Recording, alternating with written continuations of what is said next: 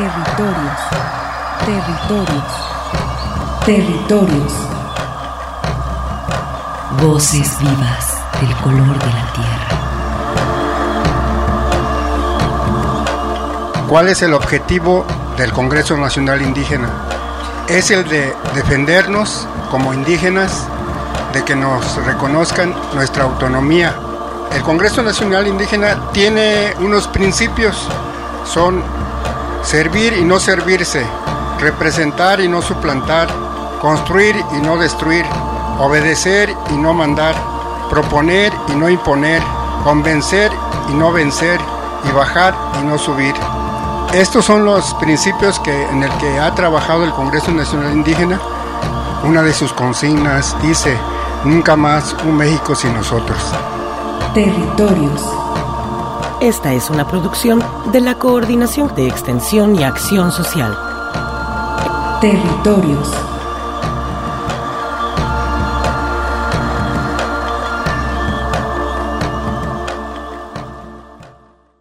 Potosino y que nos constituimos como comité por el cuidado y la defensa del agua y de la tierra, porque eh, hay un proceso de instalación de, de empresas grandes agroindustriales o avícolas y, bueno, pues tienen en ocasiones prácticas que, que afectan directamente la salud y la vida, la economía, el futuro de las familias que, que- que allí vivimos. Entonces nos constituimos como, como este comité y en este caso concreto estamos convocando que la empresa ProAN, eh, todos conocemos algunos de los productos de esta empresa, Huevos San Juan, eh, Alimento para Perros Chau Chau, es, es, parte de esta empresa cuyo, dueño es jalisciense, es de Jalisco y se llama Manuel Romo. Nosotros queremos establecer un diálogo colaborativo con él, pidiéndole que sustituya su método de verter los, todos los desechos de sus granjas al aire libre, porque están ocasionando un, un desquiciamiento, una, una pérdida de la salud, de la tranquilidad entre los habitantes eh, más cercanos a ese, a ese tiradero. Y queremos que aplique tecnología para, para sustituir esos desechos en biogás, para convertirlos en biogás y probablemente en energía eléctrica que abastezca su misma granja. Entonces, esta solución, esta tecnología no estamos pidiéndola importar de Alemania, de Italia, de Francia, sino que él mismo en otras granjas ya ha hecho, ya ha sido felicitado, premiado por hacer esta importante labor eh, para no afectar la vida. Entonces, eh, el día 23 estamos convocando a, un, a la entrega de una carta a- al señor Manuel Romo para que él nos pueda eh, cumplir esta petición tan sencilla que hacemos de que retire ese, ese, ese sistema. No que lo traslade a otro lugar de nuestro mismo territorio, sino que lo quite definitivamente sustituyéndolo por una, por, por una transformación positiva, incluso económicamente para él. No, pues, estimado Eduardo Guzmán, están ustedes haciéndole pues ya una propuesta, digamos, integral también para que pues estos desechos, dices que son de millones de gallinas las que pues desgraciadamente están eh, pues afectando estas, el área del collado entre los ejidos del Salto y el refugio de las Amayas, esto en el municipio de 14. Eh, Lalo, eh, pues también estarán presentes eh, importantes eh, pues representantes, digamos, también de la pastoral social, tanto de Guatemala como el eh, obispo emérito de Saltillo, Raúl Vera, así como eh, la eh, pues la presidenta municipal María Guadalupe Carrillo de Real de 14 para hacer esta entrega el próximo martes, dices que es la cita, ¿verdad? Así es, eh, ojalá que los medios de, de, de- de Jalisco puedan desplazarse y acompañarnos en la cobertura de esto que puede ser un ejercicio de solución entre un empresario que sabe o que puede y que se abre a escucharnos y, una, una comunidad organizada que, que busca soluciones creativas y el diálogo como sus mejores eh, instrumentos de solución. No, pues Lalo, estaremos muy al pendiente y felicitamos pues este esfuerzo que hacen ustedes por mantener limpio de desechos y principalmente pues para mantener eh, la cultura que está viva allí en el territorio sagrado de Viricuta, en el altiplano de San Luis Potosí. Perfecto, me parece muy bien, te agradezco mucho el espacio y este y bueno pues queda queda abierta la como como un como un este queda abierto como un como una una eh, como una como un como un proyecto necesario en el país que le demos la importancia suficiente a este altar tan importante que se llama Viriputa y del cual dependen pues muchos de los equilibrios energéticos que nos sostienen como país, ¿no? No, pues estaremos muy al pendiente, Lalo. ¿Alguna página también donde la gente pueda conocer algo de información al respecto? Tenemos muy poquito de, de haber sido, habernos constituido como, como comité, así que lanzamos algún diseñador de la UDG que nos ayude para abrir nuestra página. Bien, bueno, si no estaremos al pendiente para apoyarlos en redes sociales, Lalo, estaremos muy en contacto. Muchas gracias, un abrazote y ojalá que te vengas tú este martes para que nos demos un abrazo también. Sí, dan muchas ganas, Lalo. Veremos a ver cómo estamos por allá. Muchas gracias por la invitación, muy pues, amable. Gracias.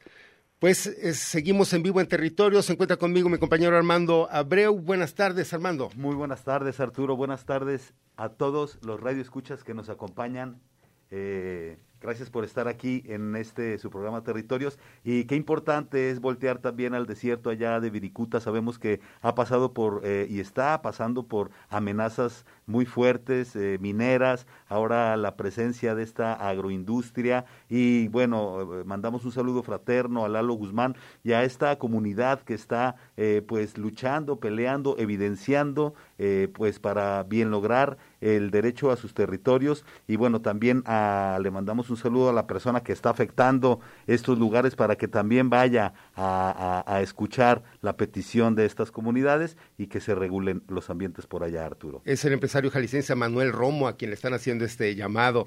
Pues se encuentra con nosotros, voy también a aprovechar para, eh, agradezco la presencia de nuestra invitada y que también pues haya tenido la paciencia para escuchar este, esta demanda, este reclamo de las comunidades de allá del altiplano, la doctora María Marta Guadalupe Loza, disculpe, es profesora investigadora del Departamento de Estudios Ibéricos y, Latinoamericanos, coordinadora también del área de posgrados, y pues el DEILA, este Departamento de Estudios ibérico y latinoamericano se está cumpliendo nada más que 30 años, y para eso está realizando pues una serie de actividades ya desde el lunes pasado, un tremendo seminario que pues más que trabajo teórico, también está develando mucho la cercanía que hay con los pueblos originarios. Así es.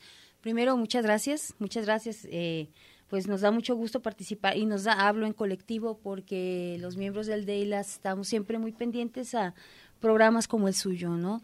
¿Por pues qué? porque precisamente, hola a todos. ¿Y por qué? Porque precisamente la esencia de nuestro departamento es...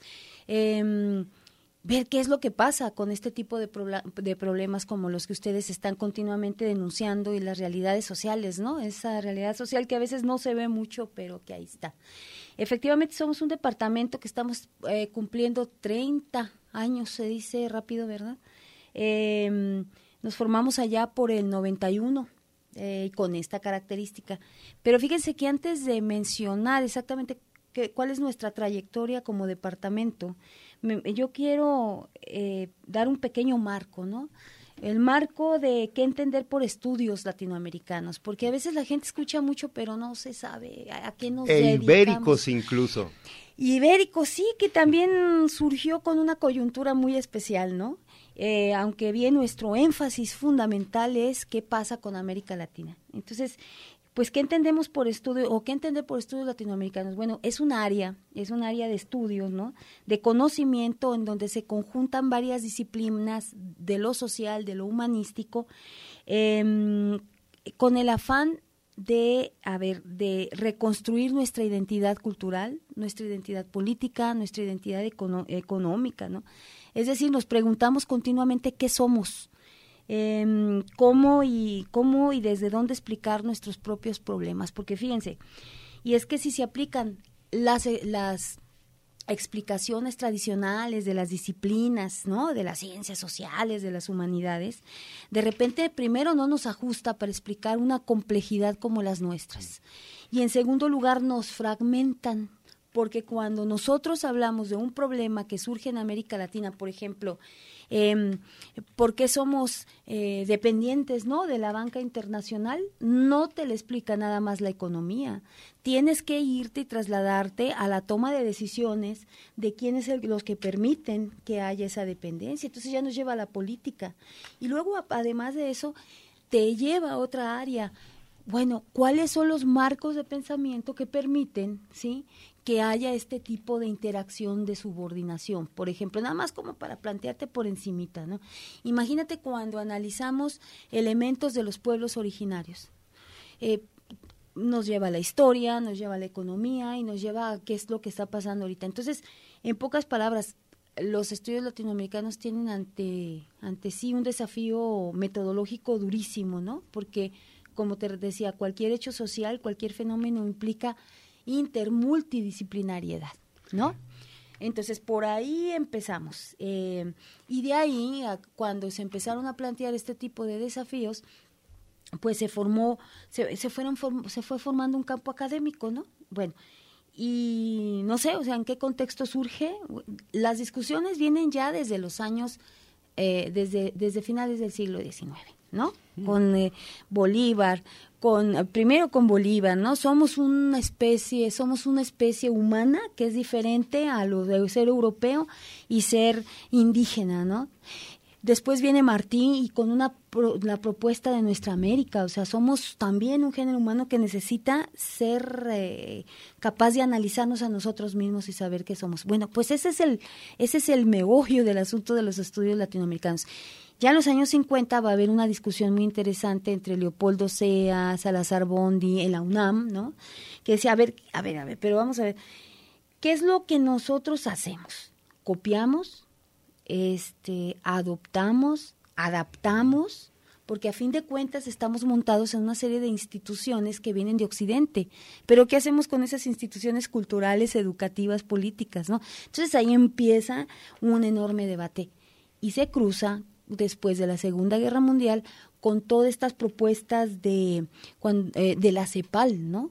Para cuando empezamos a ver que éramos dependientes económicamente y si podíamos observarnos como entes autónomos. Ya los órganos posteriores a la creación de las Naciones Unidas. Así es. Eh, digamos, pues sí, eh, tratando de buscar equidad, igualdad entre las naciones, pero como vemos, estos departamentos están analizando diferentes categorías del conocimiento, diferentes ámbitos, eh, como menciona, desde lo social, lo económico, lo político, y pues creo que es muy importante también referirlo. Son 30 años y que están realizando esta serie de ah, seminarios que, pues bueno, estamos a media, a media, jornada. Sí, nomás una cosita rapidísimo. Adelante, adelante. Y es que los, los eh, empezó a haber una serie de departamentos, de centros de estudios latinoamericanos en Europa, en Estados Unidos. Pero, mm. fíjense, o sea, nos estudian la visión desde afuera hacia nosotros y entonces cuando se empiezan a crear los departamentos y los, los centros de estudio latinoamericano desde nosotros, en la UNAM, en los países de América Latina, es estudiarnos desde nosotros mismos, vernos desde nuestras propias categorías, eso es muy importante. Y en ese marco está el DEILA. En los años 80 hubo la, y voy rápido, ahorita rápido nada más digo estas características y me voy al evento. Desde los años 80 hubo una necesidad, la efervescencia política y social en los años 60 y en los años 70 de América Latina hace que todo el mundo voltee para acá. Em, ya con la, todas las proyecciones de la CEPAL, bueno, ¿qué somos? no Todo eso se conjunta y empiezan a brotar los departamentos de, de, de, estudios latinoamericanos. Los el pionero es en la UNAM. Y nosotros hubo una necesidad en la antigua Facultad de Filosofía y Letras, de donde yo soy egresada, ¿no? Em, con el doctor eh, Rodríguez Lapuente, que quería impulsar proyectos para estudiar. don, Manuel, Rodríguez, Lapuente, sí, un humanista de primera, un intelectual, un gran intelectual no se, no hubo esa posibilidad. Se formó un pequeño programa, un programa de estudios latinoamericanos allá en los 80, en los corredores de, la, de filosofía y letras. Posteriormente nos trasladamos, y ya, se empezó a dar más formita y en el, en el Instituto de Estudios Sociales nos formamos como Centro de Estudios Latinoamericanos. Y ahí es donde viene la coyuntura cuando la cumbre iberoamericana. Por eso vamos a agarrar el nombre de ibéricos y latinoamericanos para hacer eh, eco de esta gran coyuntura política internacional, ¿sí? que estaba proyectando América Latina y bajo ese nombre nacimos, pues como Centro de Estudios Ibéricos y Latinoamericanos. Con la reforma de la universidad, en el 94 agarramos DEILA, pero nosotros como centro, como ya departamento, estamos funcionando desde 1991. Y por eso estamos conmemorando. Y ahí ya voy, Arturo. no, no, no, muy... Eh, eh, eh, aquí quisiera, bueno, subrayar esto, que también estos departamentos están creados para romper los paradigmas. aquí estamos viendo teóricos, ah, ideológicos, que son las propuestas de los pensadores. Ayer mencionaron mucho, y creo que Enrique Dussel es uno de los grandes y los más y de los más modernos que todavía están, digamos, muy vigentes todavía. y El, el, el evento el evento está dedicado en, honor como, como un homenaje a lo que nos dio, por ejemplo, eh, Enrique Cardoso. Sí, eh, los, los desarrollistas ¿no? de la CEPAL está también dedicado a don Pablo González Casanova, con todos los esquemas de, de colonialismo interno, del análisis profundo de si somos dependientes, qué es lo que está pasando aquí adentro, y a Enrique Dussel. Eh, Quería mencionar esta cuestión del rompimiento de paradigmas porque también se está tratando de hacer una teoría propia, no depender, como menciona, desde los análisis eurocéntricos eh, de Levi Strauss, de pues también los grandes eh, sociólogos que pues bueno, no podemos negar que las escuelas pues vienen de aquellos pensamientos. Así es. Pero también se está tratando de hacer una teoría propia. Sí, son teorías propias de, de, de diversas disciplinas, pero y conjunta, como, como te decía, o sea, no separando las disciplinas, que eso de separar las disciplinas nos fragmenta y no nos da resultados eh, necesarios, ¿no? Para comprendernos. Y precisamente los estudios latinoamericanos desde América Latina lo que proponen son efectivamente formas de analizar, de ver, de comprender eh, formas epistémicas diferentes para comprendernos como somos. No, no, no repetimos, no nos decimos, dice Aníbal Quijano, que es uno de los grandes pilares de, la, de, de los estudios de decolonialidad, ¿no?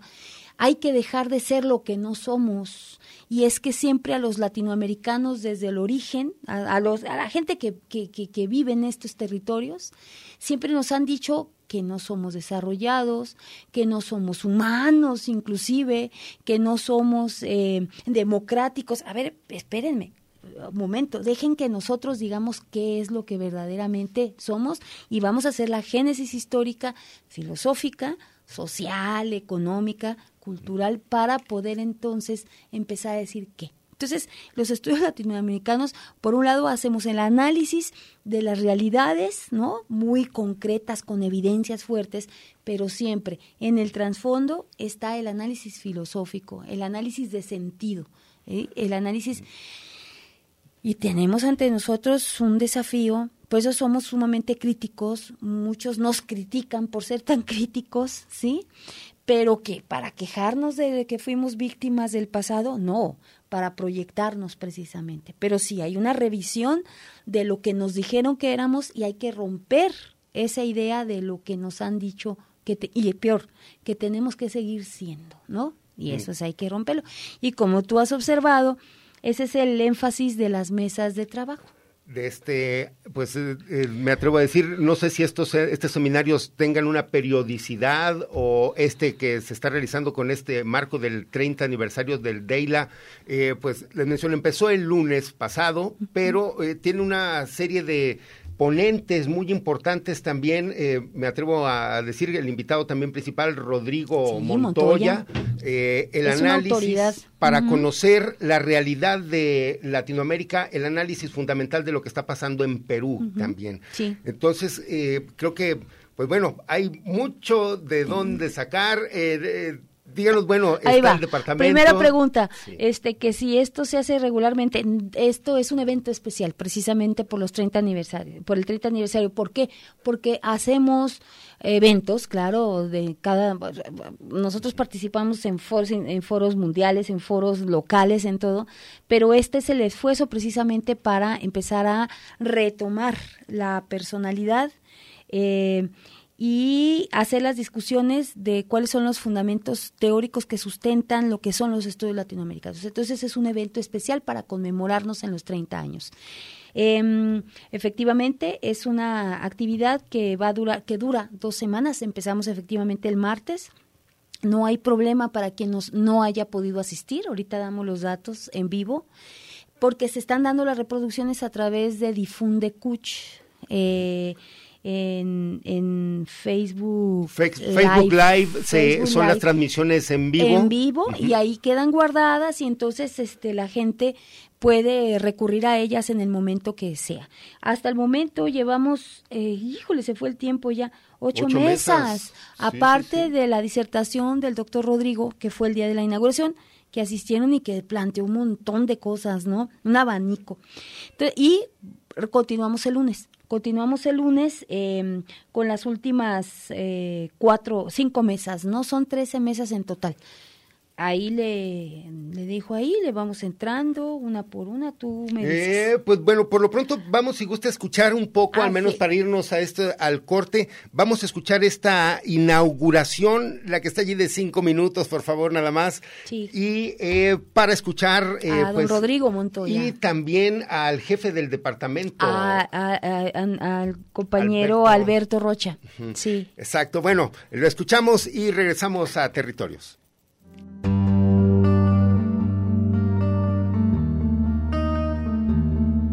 El Departamento de Estudios Ibéricos y Latinoamericanos de la Universidad de Guadalajara, DEILA, UDG, cumple este 2021 30 años de investigaciones y para conmemorarlo realiza el Seminario Internacional sobre los aportes teóricos que los investigadores sociales elaboran a partir de otros autores para formular las nuevas categorías analíticas que explican los fenómenos sociales.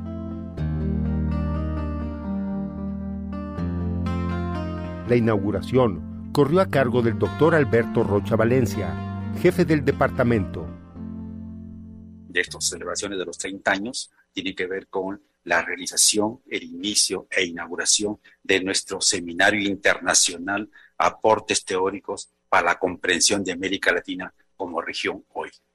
Como ustedes se pudieron haber dado cuenta, nuestro departamento es un departamento de estudios ibéricos y latinoamericanos. Y por lo tanto, el seminario que vamos a inaugurar el día de hoy se va a dedicar estrictamente a la investigación, el estudio, el análisis, el debate de las teorías más importantes que se crearon en nuestra región y algunas otras internacionales que han estado muy afines y muy, muy afinemente relacionadas académicamente con, indudablemente, nuestra región.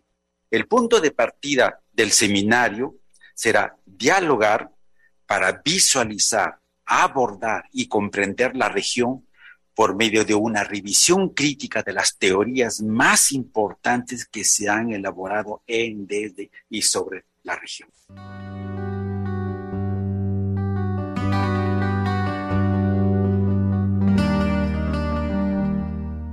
La primera conferencia, impartida por el doctor Rodrigo Montoya, nos describió el proceso histórico para comprender la conformación de la nación peruana hasta llegar a nuestros días. ¿De quién era el Perú antes de los españoles? De los incas. ¿De quién es el Perú después de los incas? De los españoles. Pero si los españoles se van y los echamos entre 1821 y 1824-26, entonces, ¿quiénes son los peruanos? Nos quedamos sin constitutivos, sin seres que, que, sean los verdaderamente peruanos. Entonces los criollos, los hijos de españoles nacidos en el Perú y los herederos de españoles nacidos en el Perú, dicen, el Perú es de nosotros. ¿Y quiénes somos nosotros? Los criollos. Y los criollos tienen esa visión restringida del nosotros, excluyendo a los indios. Pero qué cosa tan terrible. En el momento de la independencia, los criollos eran el 20% de la población y los indios tenían las tres cuartas partes de la población. Y el nosotros de la, de la nación nueva criolla que surgía con la república no tenía en cuenta a los indios. Los indios no fueron invitados al, al banquete de la independencia.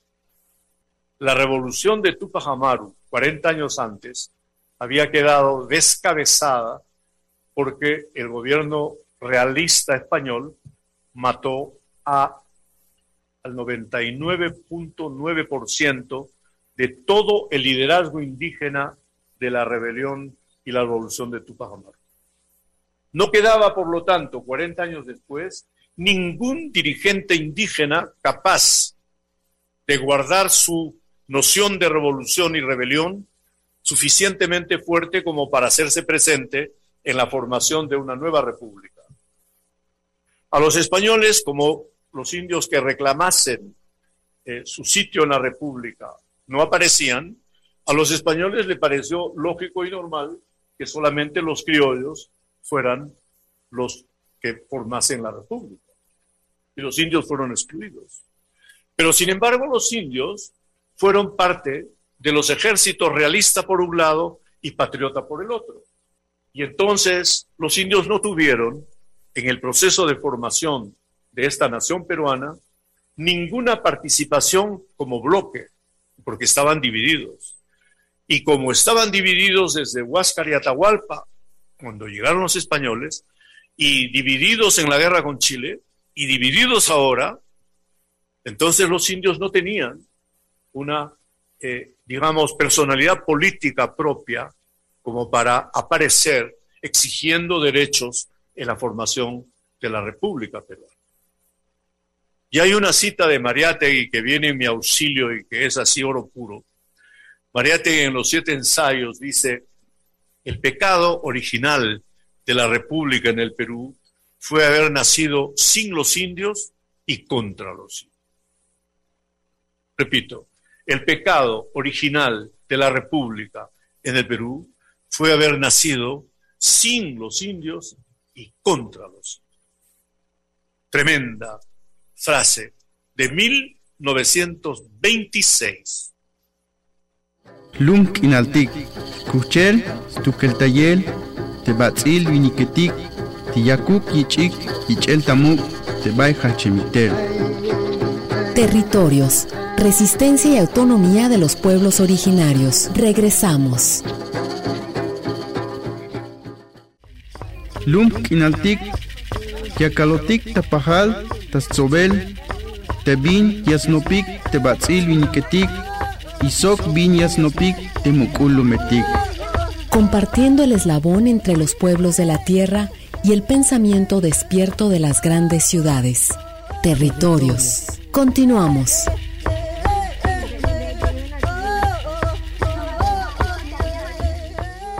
Agradecemos al equipo técnico que hace posible la emisión de este programa. En el control operativo, nuestros compañeros Alejandro Coronado y Alejandra Cero, muchas gracias. También tenemos que pues, solicitar de su apoyo para los siguientes servicios sociales, ya que Vicente Carrillo es un bebé birrárica de un mes de nacido, se encuentra en el piso 1 de terapia intensiva en la cama 13, requiere tres donadores de sangre de cualquier tipo. Gael Hernández de la Cruz es también un indígena de tres años de edad, se encuentra hospitalizado en la cama 17 del piso 10. Él también requiere tres donadores de sangre, así como pañales talla mediana y toallitas húmedas.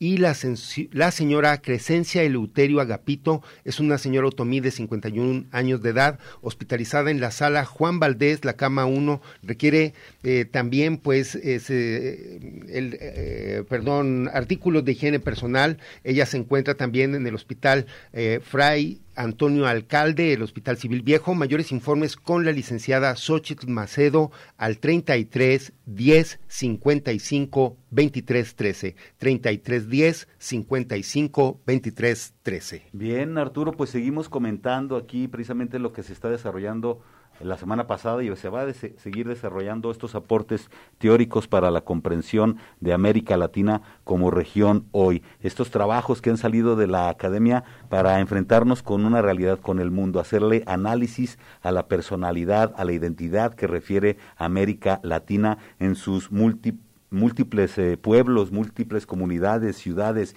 y regiones que abarcan pues prácticamente eh, eh, desde México para abajo, hablamos entonces de América Latina y donde se han, desarrollado estos estudios. Tenemos como invitada a la doctora Marta Guadalupe Loza, quien también nos está platicando de estos ejercicios académicos de análisis profundo. Gracias por estar aquí.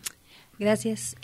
Pues, si gustan, ¿no? Pues bueno, eh, empezaron el lunes con esta, con esta ponencia magistral del, del doctor Rodrigo Montoya, quien mencionábamos, pues nos hizo una referencia, un análisis histórico de, pues, cómo se conformó el Estado peruano em, desde eh, periodos prehispánicos a nuestros días.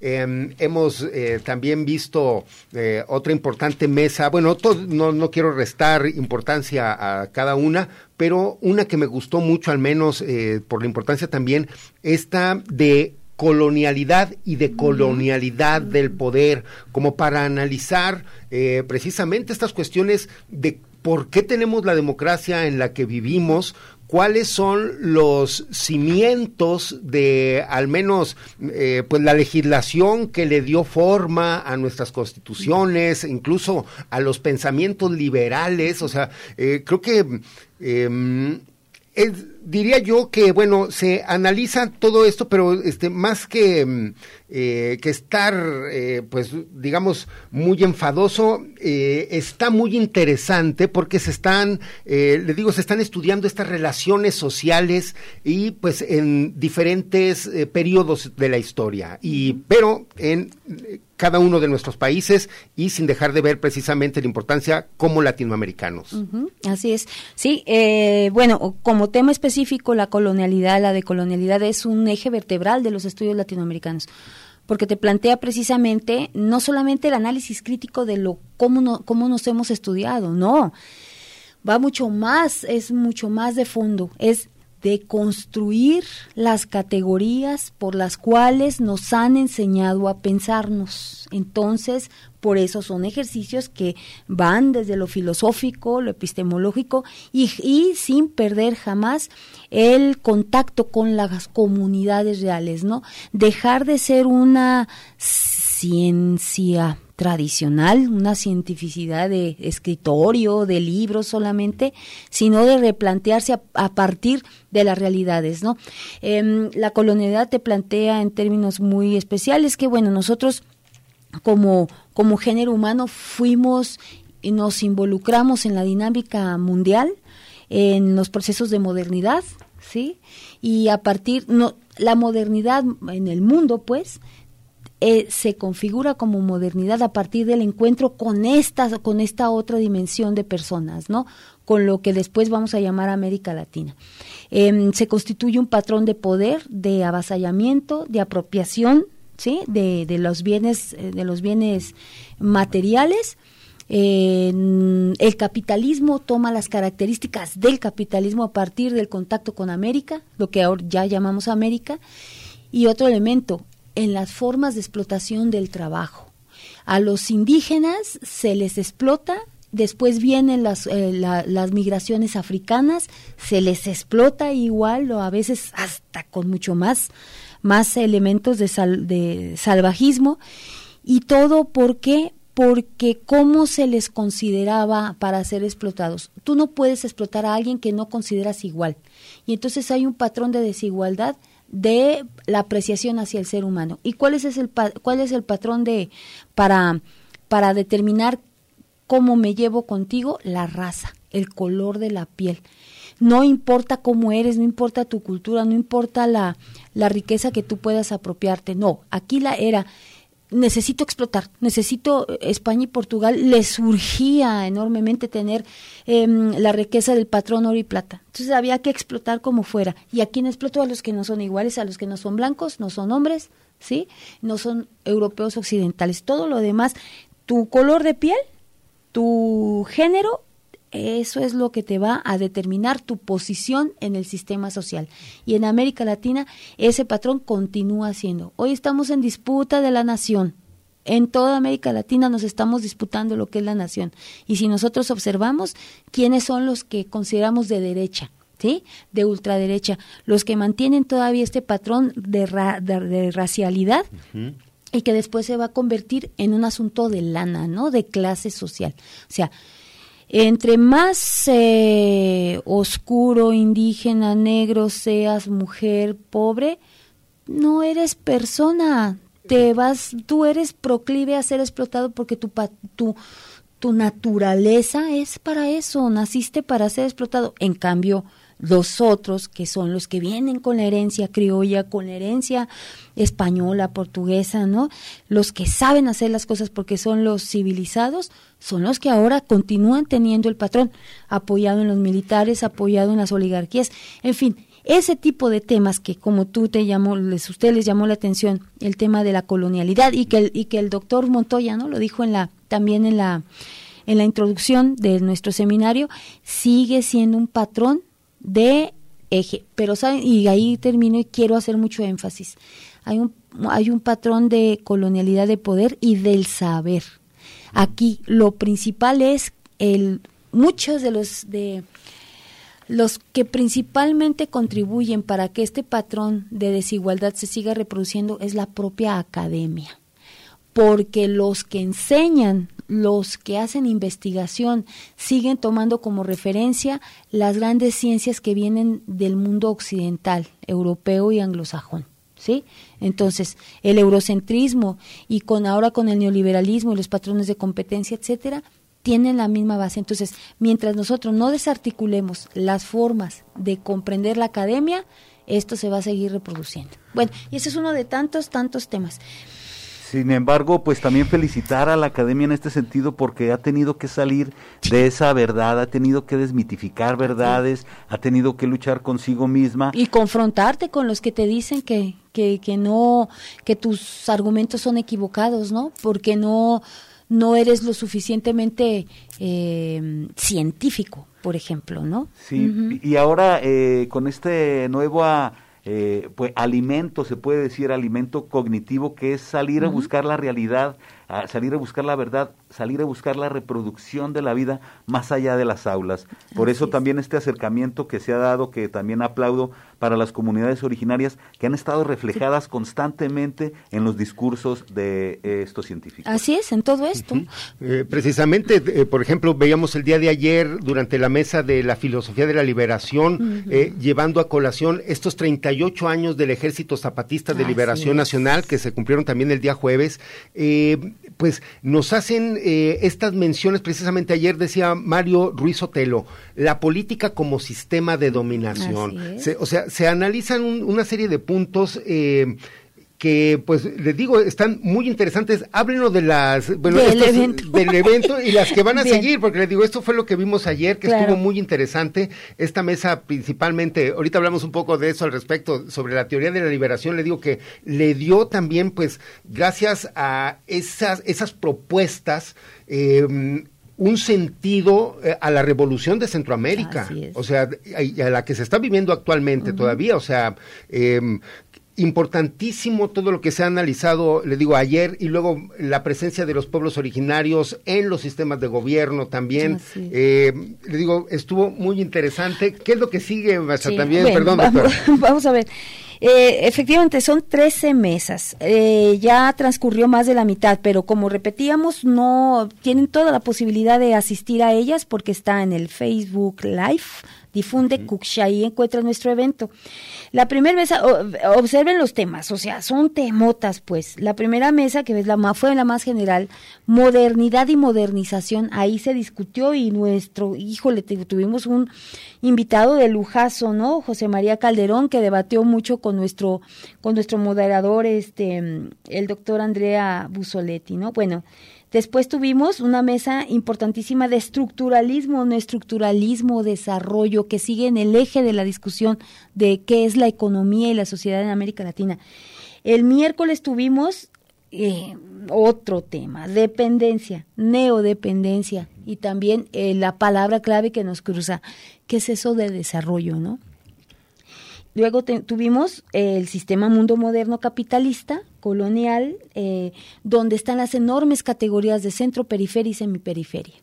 Eso fue el miércoles. El, el jueves, ahí están eh, los temas que, que tú ya mencionaste, colonialidad, de colonialidad del poder, también con invitados de la... Ah, porque pues, los invitados vienen de varias partes de América Latina, de Brasil, de Argentina, de, de la UNAM, ¿no? De otras universidades de acá.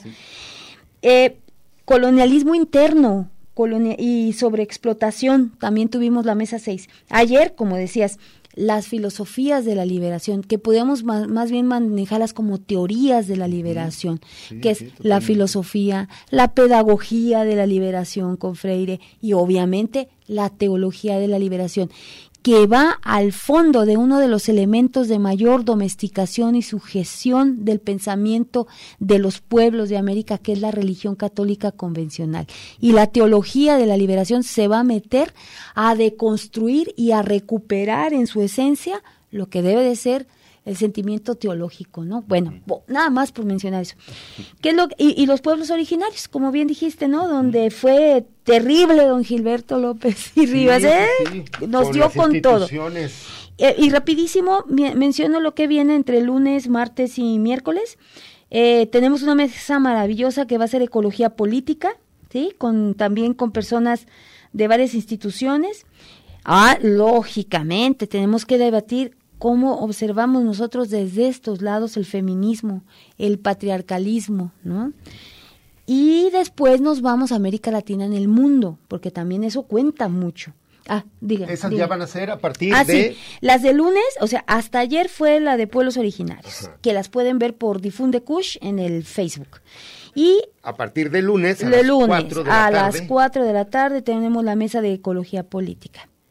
A las 6 de la tarde del lunes tenemos la mesa de feminismo y patriarcalismo eh, en los movimientos sociales.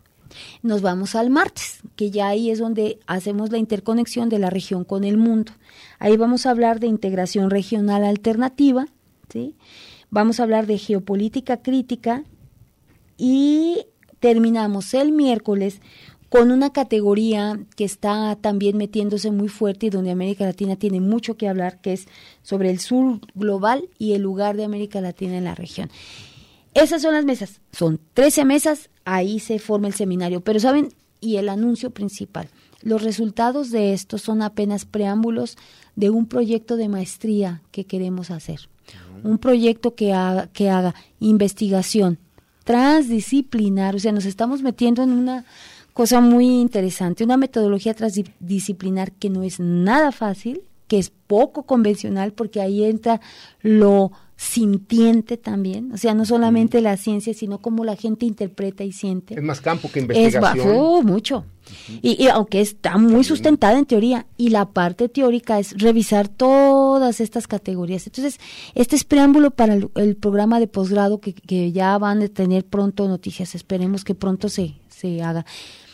Y, ya, y terminamos, pero pues también está el holgorio, Arturo, o sea, a los 30 años, ¿no? Sí, no, no, no es lo que... Y eso nos vamos el día jueves 20. Este es el seminario, pero vamos a terminar en fiesta. Entonces el jueves, el jueves 25 vamos a tener, este, fundamentalmente en un día, eh, unas actividades, vamos a tener de nuevo a cuenta un conversatorio, otra vez con nuestro invitado especial, don Rodrigo Montoya, con el doctor Jaime Preciado, Alberto Rocha. Después en la tarde va a ser una mesa donde van a hablar los ex, eh, los ex jefes de departamento, ¿sí? Eh, de, de, del DEILA, Jaime Preciado, Jorge Ceja, Ángel Florido. va a ser ya el, el jueves 25. Todo se va a poder ver también a través de No, internet. ese los invita. Ah, no, sí es cierto. Sí, también se va a poder ver por el por Por por, el Facebook. Así es. Y luego vamos a develar un mural que Latinoamérica mi casa y acabamos con un video cuando vino Mario Benedetti, Eduardo Galeano, em, este Sergio Ramírez. Ya, voy a terminar. Y acabamos con un holgorio, ¿sí? En la explanada y con Dolores San Juan, que Mm. trabaja aquí Ya, con no, nosotros, claro que sí, claro sí, sí. que sí, aquí va a estar nuestra Lola y este y con eso terminamos. Bien, pues la invitación, difunde Kush, ahí está, y el DEILA, Departamento de Estudios Ibérico y Latinoamericanos de la Universidad de Guadalajara. Muchísimas pues, gracias por doctora. Marta Guadalupe Loza, muchísimas No, gracias. pues a usted. gracias a ustedes. Gracias. Y bueno, vamos ahora también con un enlace con la compañera Rosario Anaya, quien está precisamente en este quinto Festival de la Tierra desarrollándose en estos momentos en la explanada acá de Zapopan, eh, muy, en la explanada de las Américas. Muy buenas tardes, Rosario. Buenas tardes, qué gusto escucharlos y qué gusto estar nuevamente en este espacio, que bueno, este es nuestra casa y la verdad es de que nos da mucho gusto eh, mandar un saludo a todas las personas que nos escuchan regularmente y que comparten una visión diferente sobre este mundo, sobre la construcción de este planeta. Muchísimas gracias, Rosario. Ya sabes que, como dices, este es tu espacio para ti y para todos los que forman también este quinto festival eh, del Día de la Tierra, venerando a la Tierra y también el trabajo de las personas que honradamente también eh, nos acercamos para, de una manera más humana, eh, pues fraternizar con el planeta. Sí, mira, estamos empezando el quinto Festival de la Tierra aquí en la explanada de las Américas, eh, aquí afuera de la Basílica de Zapopan, y ya iniciamos, ya arrancamos el día de hoy, como debe de ser, agradeciendo a los cuatro rumbos del planeta y mandando nuestra energía hacia todos estos espacios que necesita tanto un respiro este este planeta donde habitamos, ¿no? Bien. Entonces se reunió el día de hoy a las 8 de la mañana un grupo bastante considerable entre los productores que están ahora aquí en este espacio y gente que eh, temprano acude a la basílica. Nos unimos en un pequeño rezo agradeciendo a la Madre Tierra y eh, pidiéndole un poco de, de paciencia con todo lo que venimos caminando en esta forma de vida que tenemos este actualmente. Rosario, diferentes organizaciones e instituciones son las que le dan forma a este festival, así como también el acompañamiento de algunas comunidades originarias mostrando su arte y su artesanía. Así es, este día, bueno, eh, quiero mencionar que el Festival de la Tierra generalmente es un evento que cubre toda la explanada, pero ahora por condiciones de sanidad y por cuidado de los mismos productores y de la gente que viene, decidimos hacer un festival pequeño, un festivalito este año, pero aún así con muchísima energía y con la colaboración de casi 20 organizaciones de la sociedad civil y algunas instituciones que se suman como la Universidad de Guadalajara por medio del Centro Universitario de Ciencias Sociales y Humanidades, el CUBA, el, el, el Centro Universitario de Ciencias Biológicas y Agropecuarias, y la UASI, que es parte también de esta organización, junto con otras instituciones como el INDE, que están aquí presentes, como la Escuela Campesina, este, entre otras ONGs que, que están aquí en este espacio. Bien, Rosario, en un minutito, platícame qué puede encontrar la gente que visite hoy ahí la, a la explanada de las Américas en Zapopan en este quinto Festival de la Tierra. Sí, mira, en, ahora en este espacio, bueno, como mencionabas, incluso nos unimos también con bastantes artesanos de de la cultura virárica que están aquí presentes. Están también algunos compañeros de la cultura sotzil con ropa artesanal que están aquí presentes. Están mixtecos y este están otomís aquí junto con nosotros, pero también se fusionan con toda la iniciativa de productores alternativos de este espacio. ¿Qué pueden encontrar? Bellísimas cosas, desde ropa, eh, eh, eh, muñecas, eh, bisutería, champú, chocolates, pues, cosas pintadas a mano, licor de algunos frutos, este, plantas. Bueno, hay una diversidad enorme que es plasma toda la creatividad de los productores locales y de las de los pueblos originarios principalmente. Excelente. Este, y también hay alimento, vénganse a comer acá a la explanada. Hay un alimento maravilloso, sano, hay, hay desde pozole, eh, hay quesadillas, están las mujeres ucari con las con los las tortillas de sabores, están vendiendo unos tacos exquisitos con tortillas de chipotle, de jalapeño, de jamaica, etcétera. Rosario, pues eh, muchísimas gracias por atender esta llamada. Este, nos vamos a ir a dar la vuelta por allá, pero es momento de despedir el programa. Eh, te mando un saludo y pues invitamos a todas las personas que nos acompañen. Pues muchas gracias Armando, Arturo y a todos los que hacen posible este espacio y a la UASI que también este hace posible que estemos aquí. Un abrazo a todos y a todas y por acá los esperamos. Gracias, Armando. Gracias, gracias. Despedimos a la compañera Rosario Anaya ya que estamos a punto de despedir el programa y como saben, la siguiente semana comienza eh, la Feria Internacional del Libro, la feria más importante de aquí de Guadalajara. Arturo, pues eh, con esto nos despedimos. Eh, pues cerramos la, la transmisión. No queda más que agradecer su amable atención. Muchas gracias. Gracias. Territorios. Territorios. Territorios. Voces vivas del color de la tierra. El Congreso Nacional Indígena tiene unos principios. Son servir y no servirse, representar y no suplantar, construir y no destruir, obedecer y no mandar, proponer y no imponer, convencer y no vencer, y bajar y no subir. Una de sus consignas dice, nunca más un México sin nosotros. Los esperamos nuevamente el próximo sábado a las 12 del día. Agradecemos el favor de su atención y sigan escuchando Red Radio Universidad de Guadalajara. Territorios